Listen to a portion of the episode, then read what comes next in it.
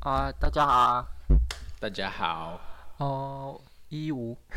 动勾吧，越来越懒了。连续录了三集，对啊，今天比较累一点，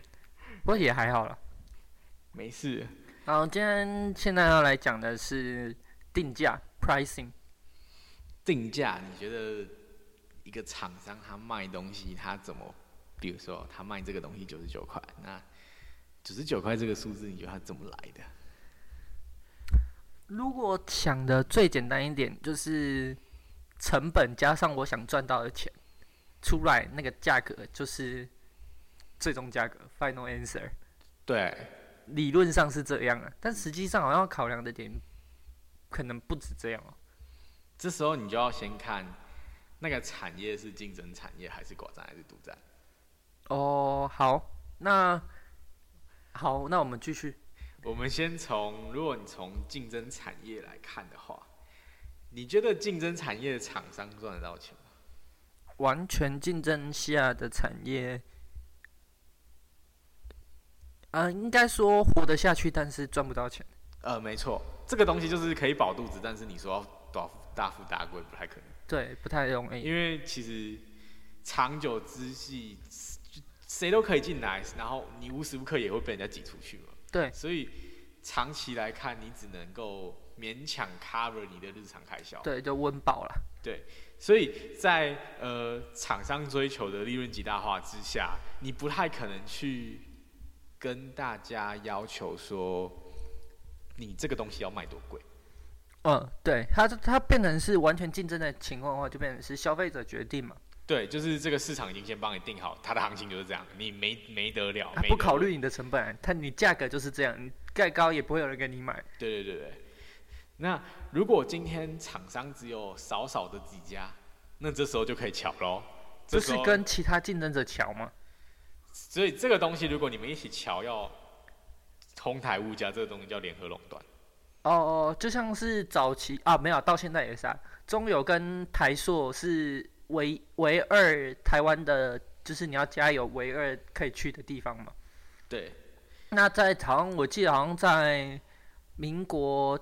九十年之的时候，好像就有一次就是中油涨，所以台硕跟着一起涨，嗯，然后就被那个公平会判定是联合那个联合涨价的行为。但要做到联合垄断，其实那是因为像比如说刚刚讲的石油在台湾的例子，就只有两家公司，所以它可能两个人比较好瞧。嗯但如果今天有七八家公司呢，做得到吗？呃，我认为比较复杂，但不到做不到的程度。就是你可能要瞧很多东西，对对要开对，很多你可智慧能要整年都在瞧。可能不见得有效率，然后不一定聊得到结果。对对对对对，但不到不可能。好，那再来就是，你觉得就是寡占的情况下，今天如果我愿意卖便宜一点点，其他人怎么跟得动？这时候就是上之前两集、两三集聊了赛局理论嘛。嗯，我如果卖便宜一点点，其他人要不要跟着动嘛？呃，如果回到赛局理论的情况的话，我卖便宜一点点，我降价，但是我我的消费的人会比较多。所以它其实市场最后的均衡就会变成，大家会会变成跟你一样的价钱，嗯，他才分得到羹，他才赚得到钱嘛。对，所以最后变成说，你们只是用比较便宜的方式去分了这一杯羹，嗯，所以你们的饼是全部大家一起缩小。哦，对，所以其实，在寡占的情况下，要去定价来说，它就有很多的赛局理论的东西概念会进来。但如果今天只是独占的这个市场，像比如说台湾玻璃、开播。台玻，就台湾的玻璃都是他们家的，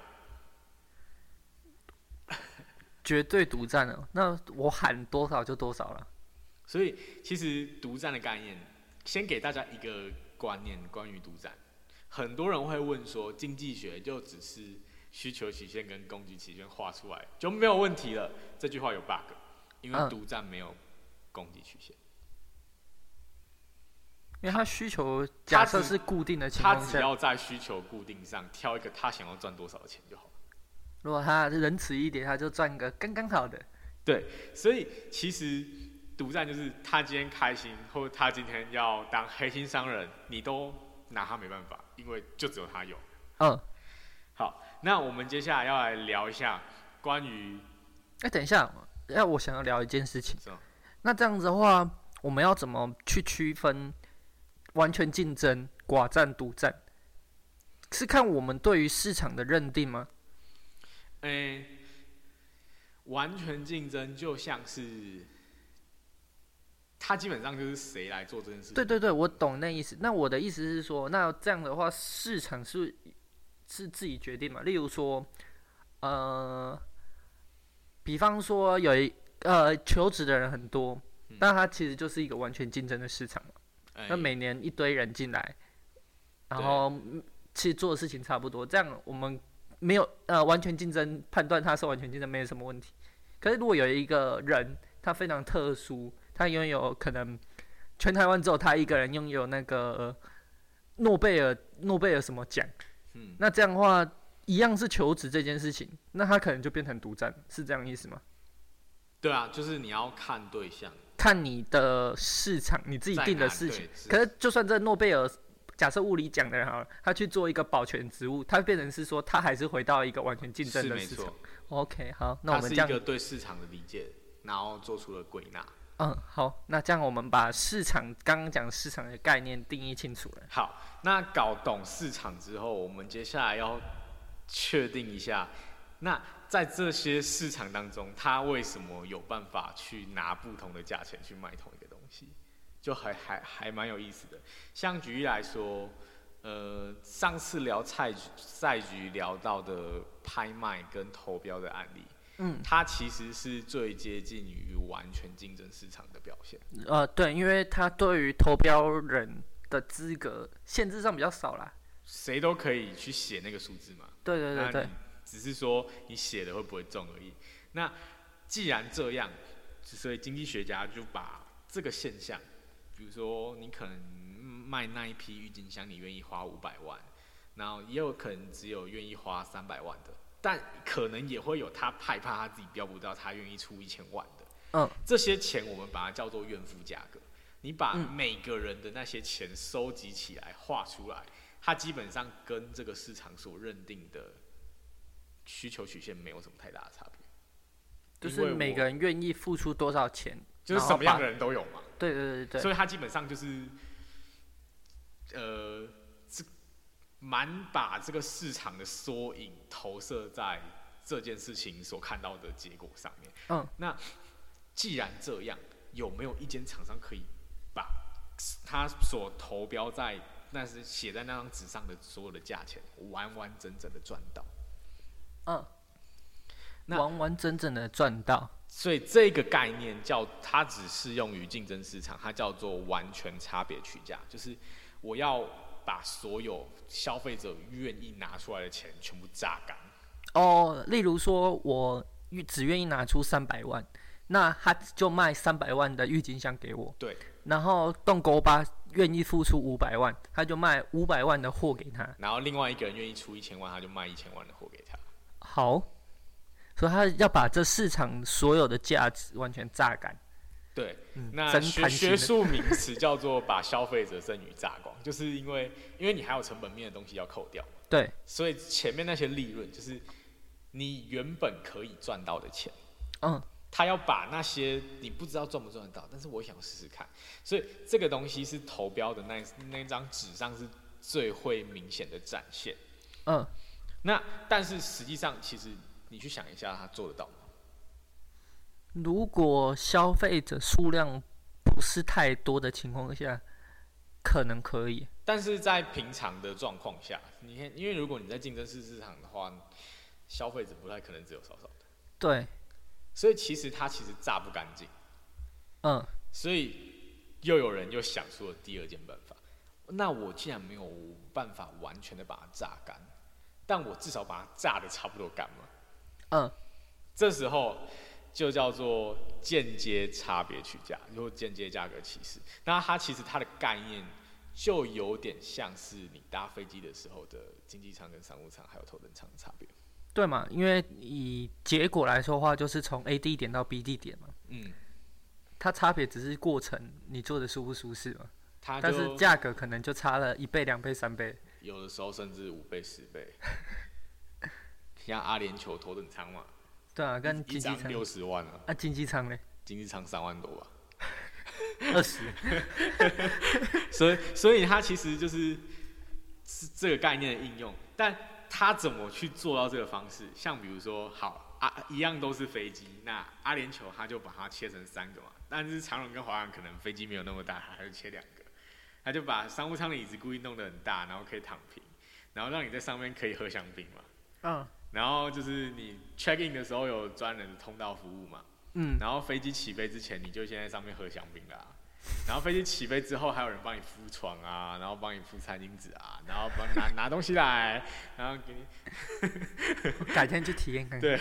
就是问你要喝什么嘛，就是餐前酒、餐后酒什么一堆有的没有的，然后让你感觉到宾至如归嘛。然后如果是你坐经济舱的话，就是什么都没有，然后那边人挤人，然后 A 区的先来，然后 B 区的，然后等到你发现干我坐主区，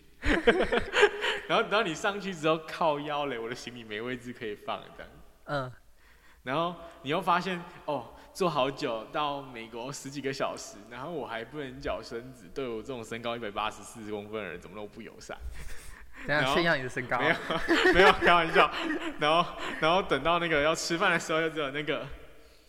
就海鲜海鲜呃海鲜笔管面跟那个法式鸡肉面，请问一下你要吃哪一个？然后你说，嗯，那我要鸡肉面。呃，可是先生不好意思，那我们今天有北海道限定的海鲜面，你要不要吃什么呢？这时候你就听得出来，他应该另外一个已经没有了。 然后你要喝饮料的时候，你当然不可能喝到香槟啊，就只有红酒、白酒、汽水、果汁、可乐，你要喝什么？ 所以其实他就是故意把后面弄得人很多很挤，嗯，去凸显出他前面的位置有多宽敞、多舒服，对，然后价格就可以拉很高嘛。对啊。像比如说最近的机票价钱嘛，随便商务舱一张到美国去都要快十万块啊，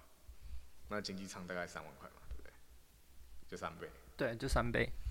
所以但它不会快三倍到。对，所以他其实过程是，他故意把一些你可能会忽略到的地方，但是他去强调了那个点，因为嗯明明就只是坐，同样都是坐车、坐飞机，从这个地方移动到那边，啊，其实你坐哪个位置应该不是重点。对，如果假设你在飞机上都是在睡的情况下的话，它不管出什么餐点给你，其实对你来说也没差，因为你对不吃嘛。对，所以他其实是一个，他利用那些微不足道的东西，然后把它稍微强势，是吧？强调包装装饰一下，然后就卖你一个更贵的价钱。那这个东西就叫差别取价。嗯，那像比如说长荣跟华航，它可能就只能分两种客群，就是商务舱跟经济舱。可能好、啊，现在又多一个豪金舱了。但那如果你像大海飞机，就头等舱就出现了。那还有另外一个例子，像是影印机或是冰箱或洗衣机，嗯，对，同样都是那一家的冰箱、洗衣机或者是影印机，它可能会有两种价钱的 gap，两三种价钱的 gap。哦，以我们举以举例来说，以 HP 的印表机来讲好了，嗯它应该会有一台那种五万多就是家用款的，嗯然后跟另外一台可能是十五万、二十五万的那一种，就是企业版的那一种。嗯，对但其实你要做的功能就是把东西印出来嘛，对啊，啊，实际上你使用的墨水甚至可能还就是差不多。对，就是是一样的， 但是它凭什么卖你这么贵？那这时候呢，他就让那个五万块的城市可能多跑一点啊，然后让它印出来的速度放慢一点点啊。哦，他用这种方式，理论上我们会想的方式想方向都会是说，我把贵的东西做好一点点，但实际上可能技术不允许，或者是那个效益没那个效果没到那么大，所以他反过来是使用让烂的东西更烂一点。对，没错，就是这样子。然后，所以你像比如说教科书好，嗯或者是你一般买的那种小说或者那种书籍、课外读物，它就会有精装版跟平装版嘛。哦然后对精装版跟平装版价钱可能也可以差个三四倍。对，然后再附个什么特点啊、手刷啊什么的，对对对对对然后那对个价格又可以再炒一但是次。其实内容是一样的啊、它对的啊材质不一样嘛。对啊，就然才后包装得漂亮一点点，然后卖两种价钱。然后还有像比如说电影嘛，哦，电影，首轮刚上映的那一批，哼，然后会有二轮的戏院，嗯，然后跟到后面的像比如说 Netflix 啊，或者是 Disney Plus，然哦后，到串或者流是平台，对对对对，就是它的价钱就是这样。然后还有最后一个例子是，尤其像餐饮业，嗯可能大桶的那种油啊、胡椒、番茄酱，嗯，我觉得台湾可能台湾的批发零售商可能这个还没办法那么的凸显，可能真的要到那种比较传统、专门只卖批发的的那种店家去，你才看得到大桶的那种沙茶酱或者是油。但是你会发现，其实它的价钱跟你家用的小瓶的可能只是贵一点点，贵个两成三成。但是它可能容量容嗯量多是个四两五倍，倍， 对。像那个番茄酱嘛，就是你如果买个人的、个人用的那种小瓶的、最小瓶的那种，可能一瓶要四五十块哼。但如果你可能花八十块，你就可以买到刚刚那个小瓶的，可能三倍大，然后是家用版。嗯。但是如果你把它贴到两百块去，嗯它可能是五公升。看我公司的番茄酱要吃多久？对，所以这个这些东西就是生活中所谓的间接差别取价的一个应用。所以它其实就是在针对它的不论是产品或服务，强调它的差异化，进而对于定价方面做出一个不一样的集聚嘛。对，没错。那接下来我们来聊一下，就是另外一个是，它是叫做直接差别取价，它是第三级的，就是它是直接利用看得到的特性，像是举例来说，你今天你要寄东西，嗯，呃，因为台湾的邮资其实好像差别不太大，呃，其实还算大啦。例如说你寄邮局，或者是你寄黑猫，其实价格应该也可以差个快一倍吧。但是你去思考，就是，呃，我讲的意思是说，今天你是在那个，我觉得应该是因为台台湾的地区性小，然后加上邮局是公部门，所以那个是公部门跟私部门的差别，它嗯只是反映成本，因为公部门会有补贴，嗯，好，所以如果补贴上去，成本应该是没差没差的。嗯。但是如果今天我们把同样的维维度放到美国来讲，你今天上 eBay 或者是上 Amazon 去买了一个东西，然后它或者是你是卖家，然后你要把这些东西寄出去的话，嗯，州跟州之间，这时候就看你在哪个州喽，那个邮资。不论距离吗？对所以可能从东岸到西岸的价差，可能比中从中间到到西岸的价差，所以它其实这个东西，它是一个针对不同的地方给它不同的价码。那又换算成同样一只 iPhone，嗯，为什么在美国卖是九百九十九块美金，但是到台湾却变两万多块？可是明明有汇差，然哎、后你这就样算起来是大概多少？九百九十九块美金，乘以三看十 iPhone 10 iPhone 十三现在是三万块，然后换到台湾的话是两那万是多十。三 Pro，十三好像两万两万两千多，还两万三，还有两万三千多。嗯，所以其实那个东那个东西，它其实就是哦，没有九百九十九块美金是十三 Pro 没错，所以三二九零零那张差了一百块美金左右。嗯，那这一百块美金的差异，其实就是差这种直接差别取价，就是我直接针对你那个市场定出你那个市场的价格。所以在日本买可能要三万七、三万八，在欧洲买可能会四万多块，但是同样的都是那一只 iPhone。如果讲不好听点，就是歧视。所以它它的英文翻译真的叫做嗯 price discrimination，是真的是歧视的应用。真的是歧视它。真的是歧视，就是因为我知道你有这样的特性，所以我可以这样做。好，但是也不代表所有的这些价格上的落差都是价格歧视哦。举例来说，呃，一杯饮料，嗯，像比如说我们中南部这边的饮料跟台北的饮料可能会差五倍五块钱到十块钱。哦，有有有，呃，像我之前蛮常买清新的，在台北我买一杯绿茶、红茶这种基基底茶，对，在台北一杯是三十块，嗯，然后如果是在南投这边的话，一杯就是二十五。所以你会觉得说，那五块钱的价差真的是歧视，或是他就是要削你吗？我问你这个问题，你觉得这五块钱的价差跟刚刚 iPhone 的那种价差是，因为 iPhone 那个它其实不太像，不太算是说，它应该就只是针对当地的消费水平做调整。但你觉得台北是，它一杯饮料定这么这些价钱，它有想到那么多吗？我觉得可能是成本诶、欸以租金来看，对你在没错南投所的以成本就价跟格台就北是差很多很多时候你看到的同样一个东西反映的价差，它不见得都是价格歧视的应用，它不见得都是差别取价，它有时候只是反映了它的成本。像比如说台北的店租贵很多嘛，对啊，像比如说我们在台中吃吃到饱，可能有时候四百块五百块就吃得到了，对对对，可以，但你在台北你可能吃不到哦、对，对啊，就比较不好找。所以他有时候是供给方厂商自己单方面为了去反映成本而去做出的价钱上的微调跟修正。哦，对，就像是最常听到的、啊，什么油电双涨之后，嗯那个面就涨了五块。好，那我们再来聊另外一个例子是，呃，北美自由贸易协定三个国家的，他们针对一些西药的价格上面的差异。像举例来说，一个药定可能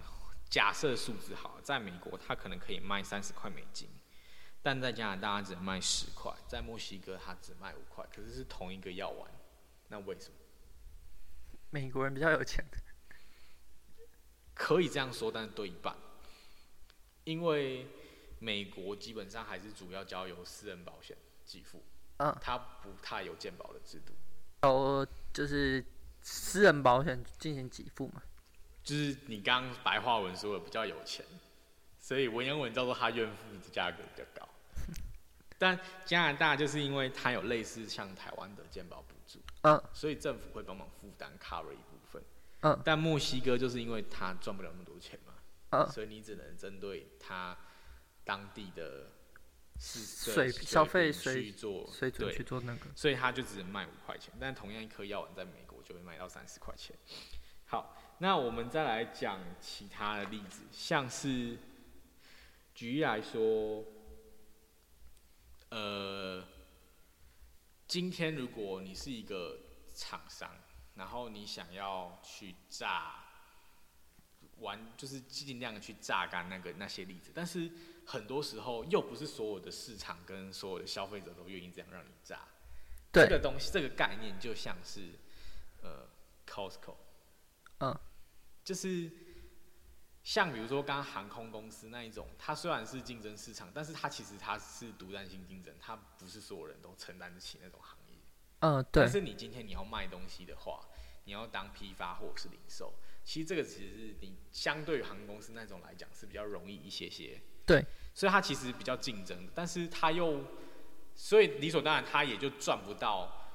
像航空公司或者是像那些科技公司他们能够做的那些差别取价可以赚的这么多，可以炸的这么干嘛？嗯。那这时候就衍生出了另一种定价方式，叫做两步定价法。那这个概念呢，就是你要先类似会员制的制度，他先跟你收一个门票的钱，嗯，就是你每年的啊年费嘛，Costco 一开始对的对对年费嘛。所以你就是你可能 maybe 一年你要交一千八或两千四，嗯，然后对，你才可以进去买东西。那从所以它的利润来源不是说它卖了多少东西，嗯，因为它它的利润来源是它那些年费所攒出来的哼。啊，那个那些它卖的东西为什么能够便那么便宜，就是因为它几乎用它的成本价，嗯，去卖给你。所以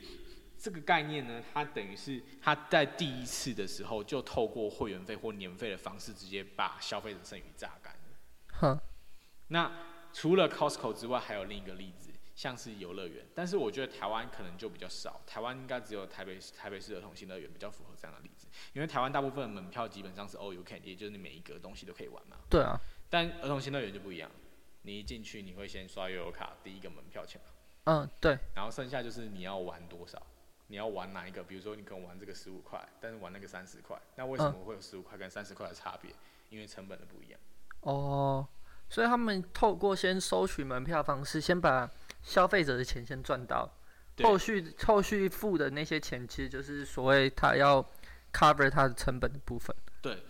所以这个东西这样的概念叫两步定价法。那呃，再来我们讲下一种定价的形式，就是它叫搭售，它其实是一胚一胚放在一起卖的。哦，例如说大牛奶配小牛奶，这对样吗？那还有还有其他方式，像比如说你买了 iPhone，那你就一定要用 Lightning 的转接线。对。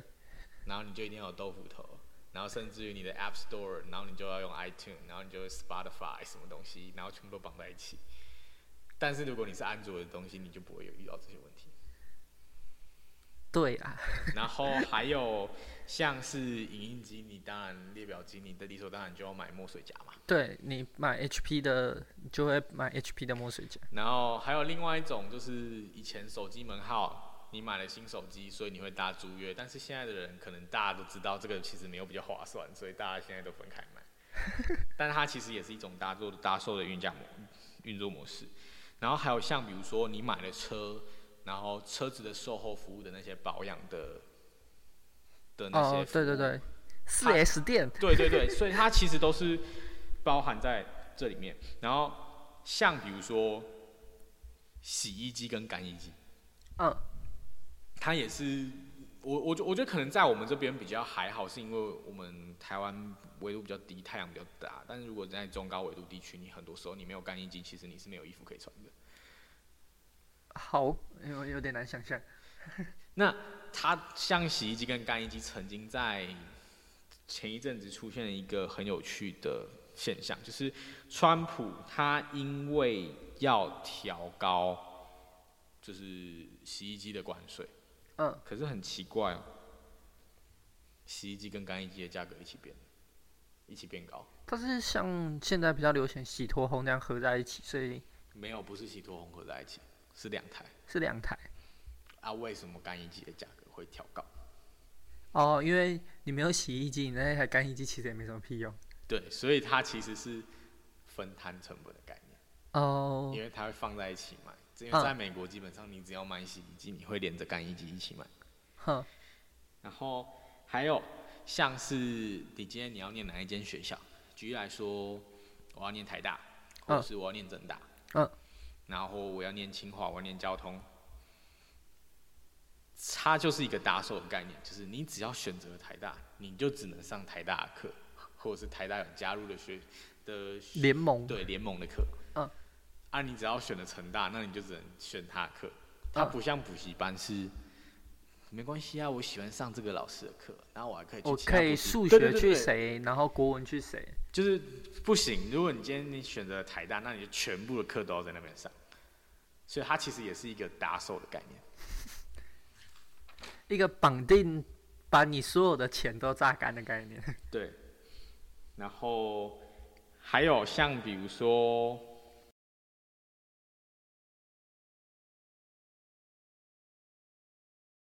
我讲一个比较神奇的例子好了，诶、就是今天如果要，你可以选择出国念书或留在台湾念书，嗯嗯，然后这时候就会有公立跟私立的，然后跟国外学校费用的差别嘛，对不对？对，那你去思考一下，诶、你在台湾念私立的，可能一个学期是五万5万多块，然后念公立的是两万两三万嘛，对不对？嗯。然后在国外去念，好，假设你念哈佛好，一年三百，嗯，那你觉得这所谓的三百万跟五万块跟两万块的定价策略，它是不是一种价格歧视？我问你这个问题。是不是一种价格歧视哦？呃，哈佛我觉得先不提的话，光私立跟公立在台湾国立的话，我觉得某种程度上是欸、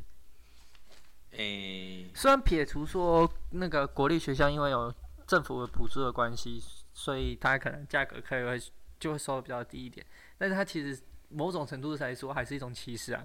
你成绩不够好读国立、啊，这不是一种歧视吗？但是它跟价格的定价策略应该不太一样吧？对，它不是价它格应该的是歧反视。映成本的概念吧？对啦，啊因为就是有没有补助的问题。对，就是像为什么公立它可以只跟你收两万块，是因为它后面有五年五百亿加去做支撑嘛？对啊，所以它其实五年五百亿加上去，像比如说，如果你在淡江好了，不不不算随便哪一间学校，呃文化啦，文化啦，熟悉的五。万块， 那你付五万块，你可能享受到的服务，如果你把它全部量化的话，可能是十万块的服务。嗯，但如果你念公立学校的话，五年五百亿的服务算下来，像比如说可能公立学校就会多了一些，你学校就会多给你授权软体啊，或者什么东西有的没有的。嗯。然后学校的设备也会比较多嘛。对。那所以你可能体验到的服务，我们假设是二十五万好了。嗯。那你去思考一下，为什么哈佛要定三百万这个数字？哦因为哈佛的学生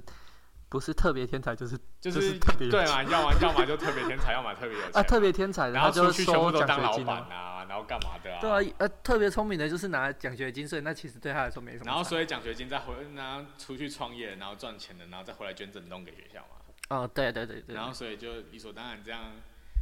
良性循环良性循环之下，所以你去念哈佛，那你会觉得你所体验到的东西只会是十万或只会是二十五万。哦，如果你想要在台湾体验类似这样感觉的话，应该就是去读台大电机吧。我朋友跟我讲，我上次去找我朋友，然后他跟我讲说，这是我们电机一馆、电机二馆、电机三馆。可是回到我读文化嘛，那我读的是国企，那以国企来说啊，它是属于商学院的一部分。那我们那一整栋大恩馆，哦它其中的一一层是那个那个国际系国际系的系办那一层，然后其他教室是跟其他商学院的其他系一起共用的。好，那这一听应该就有蛮明显的差异了。嗯，所以它其实真的只是在反映出它所能够提供给你，或许它有针对地区性的做一些消费水平、物价上的修正，像台湾跟美国，可能美国会贵一点点，这是应该的。嗯，但是。你在台湾，你要有办法花少少的钱享受到三百万的服务，好像很难。好像很难。即便你念台大，我感觉不出这种这种感觉啊。可是如果你念的是私立的国小、国中、高中，维格好像就有办法让你体对验对，到这种感觉。就是它就是这种概念，就是美国学校的运作模式就出来。所以它其实是因为它不代表说它是价格歧视，是因为它是只是在反映说它能够提供你多少东西、多少资源，所以它对只是在反映成本面的东西。嗯。好，那那好了，那我们刚才回，因为如果讲这些产品的定价，其实跟大家的生活比较没关系。那最后我们再回归到，回归到就是自己嘛，求职嘛。对那求职，我们因为我们刚才已经有稍微分析过了嘛，求职本身其实就是一个完全竞争市场。对那回到刚刚开始在讲完全竞争的时候，我们应该要就是做到，就是如果你想要价格高一点，就回到就是经那个商务舱的概念，那我们应该要比要提出比一般提出经济舱能力的人再多出什么？所以这时候就变成说，你的软硬实力，因为这那些东西是死的，可是活的东西就是你能够讲出来多少东西，然后做出来多少事情嘛。这东西是掌握在你身上。对，像举例来说，如果你今天在履历上写了一句话，嗯，就是我当了某某干部，嗯啊，比如说我当学生会会长，哼，一句话就结束了，他好像没有很起眼。哦，这样没有很很屌，但如果你曾经说我担任学生会会长，在哪一件事情的途中，然后遇到了什么事情，然后带来了多少的绩效，嗯，这东西就亮出来了。他就跟人家不一样，所以其实，呃，谈判筹码面的东西，你要如果只是空泛的一个概念或一个词汇或一句话而已，它其实有时候不是那么的显而易见。他如果需要让消费者去想象就对了，就是如果只是一个干部的话，其实又或者是你曾经在哪一间公，你比如说你上一份工作是，嗯，比如说你写你的头头衔是，好，我是这间公司的国外业务，嗯，就很普通的一句话。对。但是如果你说你在哪一个案子，然后拿了拿了多少的亿绩的对，拿了多少绩效，或者是成长率多少趴，嗯这个东西它就亮出来了，就是它是一个事实的陈述，没错。可是它多出了一个可以量化，然后可以去跟你这个身份头衔做一个匹配的话，嗯，它会变你的加分武器。那所以回归到就是假设我们在求职，一样假设都是同一间大学的同一个系所出来的，嗯假设假设都跟你一样好了，就是都是资管系出来的，嗯，那这样的话要写比较不一样，一个可能就是写呃哪间学校毕业资管系，然后有什么证照。嗯那如果不一样的点就是，我曾经用我这些技能去写了哪一项 project，然后他做了，他有得到怎样的回对，然馈？后或者是你就把你的 side project 放上来，哦，了解。所所以这个东西它就是提高你薪水的一个方式。嗯，然后一般来说薪水只会涨嘛，理论上来说，基本上是你要换的话，就代表对方已经更高，你才会想换吧。对，所以一般来说薪水好像很少是越换越差的嘛。嗯，所以起始点多少应该对于后续的应该影响也蛮大的嘛。有比方说，影我响从两，万但是二开始跑开始跳，跟我从五万块开始跳，但是你要去思考一件事情哦，是真的，大家万事都起头难，没错。可是，呃，你一开始就有这样的力道可以拿那些东西吗？所以，如果你要领五万块的薪水，但是你前面没有工作经验的话，那你要怎么说服人家给你五万块的薪水？就嗯它是一个难度的落差，是一个 level 的概念。嗯，因为 anyway，不管你今天大学念台大还是念哪里，哎你都还是一个大学生。对，就是他可能会有一些些，就是会有一个 gap 出来。像比如说之前以很久很久很久以前主科给的薪水，就是台青教是一个一个一个 gap，、嗯然后其他是一个 gap，他放离分离率是这样分的。就是钛金胶 and others，对对对。 然后但是呃可能会有这样，可是他就只是在第一份工作，但是后面的他其实他在乎的是你对于上一个公司带来的哪些贡献，嗯然后又或者是你能够把哪些东西去那些价值观可以带来到。我们公对司对，嗯，或是哪些你拥有的，看手上拥有的业务，因为求带职过来是对等的，他不是一直说去怎么讲，去求人家吗？就是我哦，觉得这是一个东方的迷他可能是失啊对他，是因一个为大其环实境的他开出这职缺，除了你需要这件事，你需要这个位置以外，他因他为也需要一个需要人这样力，人对，所以你价格这个谈判技巧就等于是你能够你要怎么样能够把你这个人设包装的多好看，嗯然后呃、可就是不能说谎是真的，但是就是你要怎么包装嘛，包装有时候其实是适度的夸，可是这个夸不要太夸张。对你不要把它吹到两倍、三倍这但样，是不能没有自信，因为如果你都没有自信或太谦虚的话，那我请你干嘛？哦，了解。好啦，那现在就是算是跟大家讲一下，以后求职的时候，我们应该保有怎样的态度，就是就不用再一直好像就是苦苦求人家给我一个这个职位的概念，它比较像是你需要人，那我我现在刚好也有空，那这个价钱你可不可以？这是一个对等的概念，而不是而不是一个某种上对下去求来的那种感觉。嗯，然后价格的话，也不用，当然你还是会受制于市场啊，也就是说，其他竞争、其他毕业生或者是怎样的，他们的薪水一开始是大概长怎样，但是